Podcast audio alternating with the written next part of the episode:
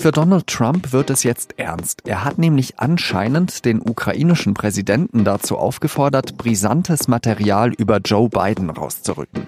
Der könnte ja Trumps Konkurrent bei der nächsten Präsidentschaftswahl werden.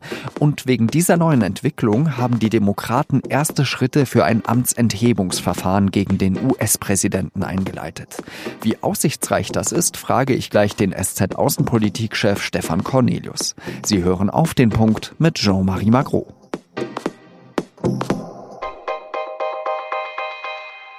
Nancy Pelosi ist inzwischen 79 Jahre alt und sie hat in ihrer politischen Karriere eigentlich alles schon mal erlebt. Seit dem Frühjahr ist sie die Sprecherin des US-Repräsentantenhauses.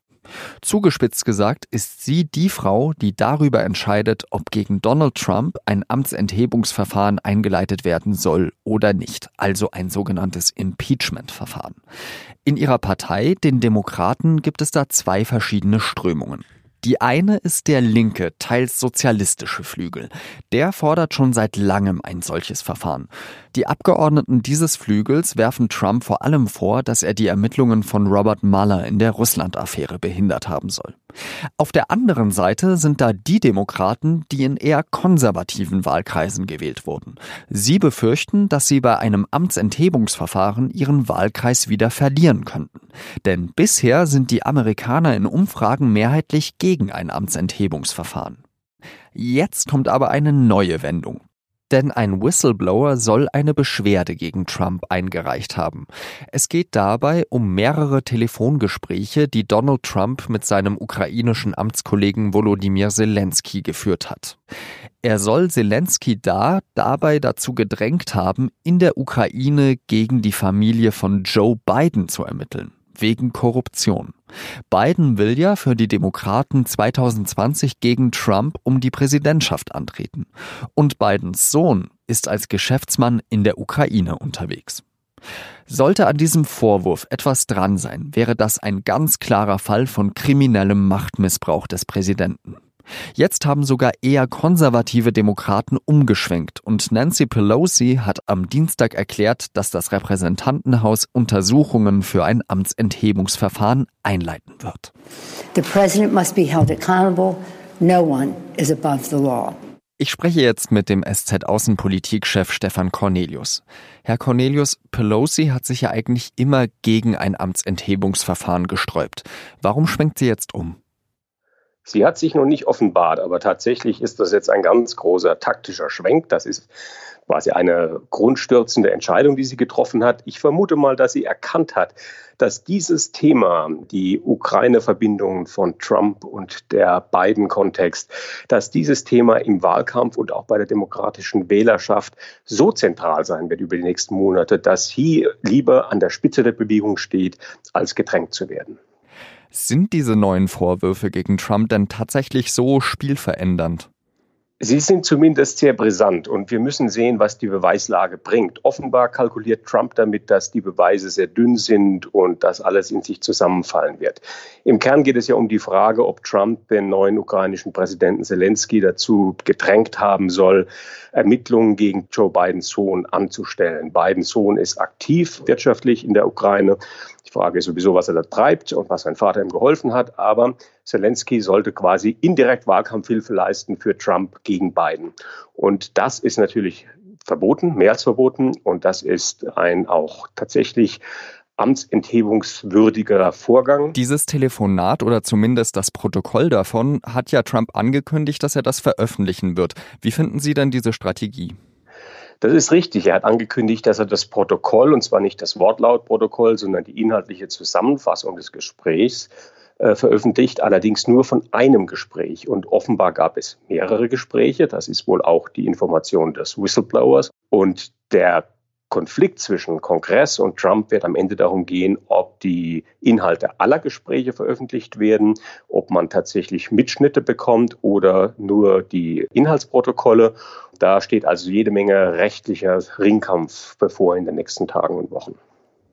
Nancy Pelosi hatte ja immer Bedenken, weil sie gesagt hat, wenn wir nicht auch Republikaner im Senat für dieses Impeachment-Verfahren bekommen, dann haben wir keine Chance, dass es schließlich durchgesetzt wird, diese Amtsenthebung. Könnten diese neuen Vorwürfe jetzt also auch wirklich Republikaner zum Umdenken bewegen? Nach jetzigem Stand ist die Antwort relativ klar, nein. Trump wird eine Mehrheit im Senat haben, die ihn äh, schützt und stützt. Fast 20 Senatoren der Republikaner müssten die Seite wechseln und Trump aus dem Amt entheben wollen, damit diese ganze Aktion einen Erfolg haben kann. Das zeigt sich noch nicht. Insofern ist es im Moment eher eine politische Maßnahme von Pelosi, um ganz klar zu zeigen, hier ist Unrecht geschehen und ihr, liebe Wähler, habt zur Wahl im nächsten November eine relativ klare Wahl. Inwiefern kann man denn dieses Verfahren mit dem Impeachment-Verfahren in der Affäre Clinton vergleichen? Das Clinton-Impeachment war zunächst tiefst politisch motiviert und baute sich faktisch auf einer Banalität auf, nämlich hat der Mann unter Eid gelogen. Das habe ich jetzt vielleicht etwas übertrieben als Banalität bezeichnet, aber gemessen an dem Vorlauf, an der Falle, in die Clinton hineingelaufen ist, an der Furiosität, mit der damals die republikanischen Ermittler und vor allem deren Anwalt Ken Starr diesen Präsidenten verfolgt haben, fehlt diesem neuen Vorgang jetzt bei Trump so etwas die ideologische Spitze. Es ist ein klarer Rechtsvorgang, der hier verfolgt wird. Allerdings baut er natürlich auch auf einer ganzen Fülle von Verstößen, politischen Unbotmäßigkeiten und auch Rechtsverstößen, die dieser neue Präsident, die Donald Trump begangen hat. Und insofern ja, auch hier ist das Fass übergelaufen, aber es fehlt so etwas, die wirklich ideologische Schrillheit, die das Clinton-Verfahren in sich trug.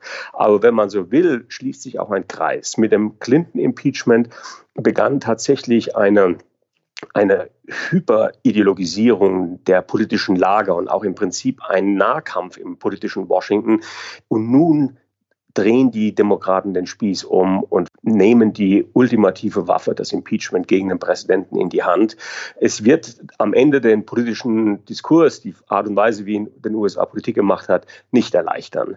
Aber es ist, sollte tatsächlich die Beweislage eindeutig sein, ein richtiges Verfahren, um diesen Präsidenten dorthin zu stellen, wo er gehört, nämlich in die Ecke und möglichst sogar aus dem Amt.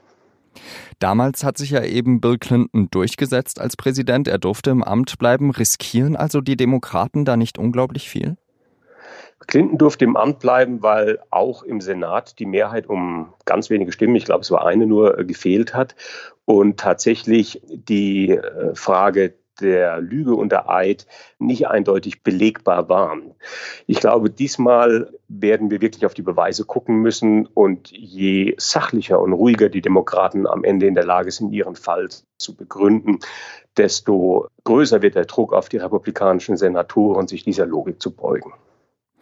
Das war Stefan Cornelius. Vielen Dank für diese Einschätzung. Ja, bitte. Und kurz bevor wir diesen Podcast hier veröffentlicht haben, wurde die Telefonabschrift des Gesprächs zwischen Trump und Zelensky veröffentlicht. Und Trump soll da Zelensky dazu aufgefordert haben, mit dem Justizminister der USA William Barr und Trumps Anwalt Rudy Giuliani sich in Verbindung zu setzen. Trump soll in dem Telefonat wörtlich gesagt haben, was auch immer sie, also Zelensky, mit dem Justizminister da machen können, das wäre großartig. Alles Aktuelle dazu finden Sie auf sz.de. Und jetzt noch weitere Nachrichten.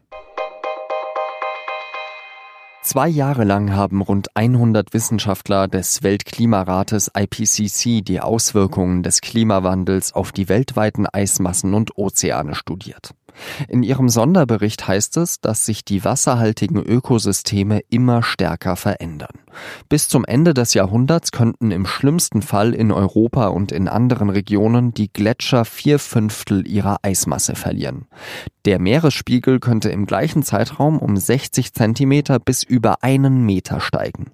Dadurch würden auch Zyklone, Hurricanes und Taifune stärker werden. Am Dienstag hat das oberste britische Gericht die von Boris Johnson verordnete Zwangspause des Parlaments für unrechtmäßig erklärt.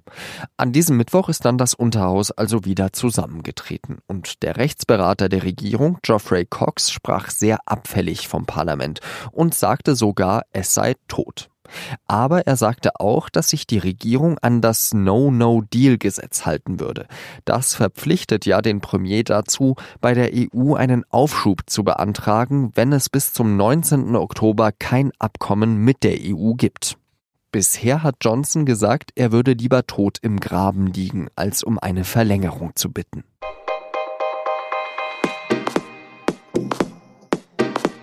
Deutschland gilt als Paradies für Geldwäscher. Geschätzt 100 Milliarden Euro werden hier jedes Jahr gewaschen.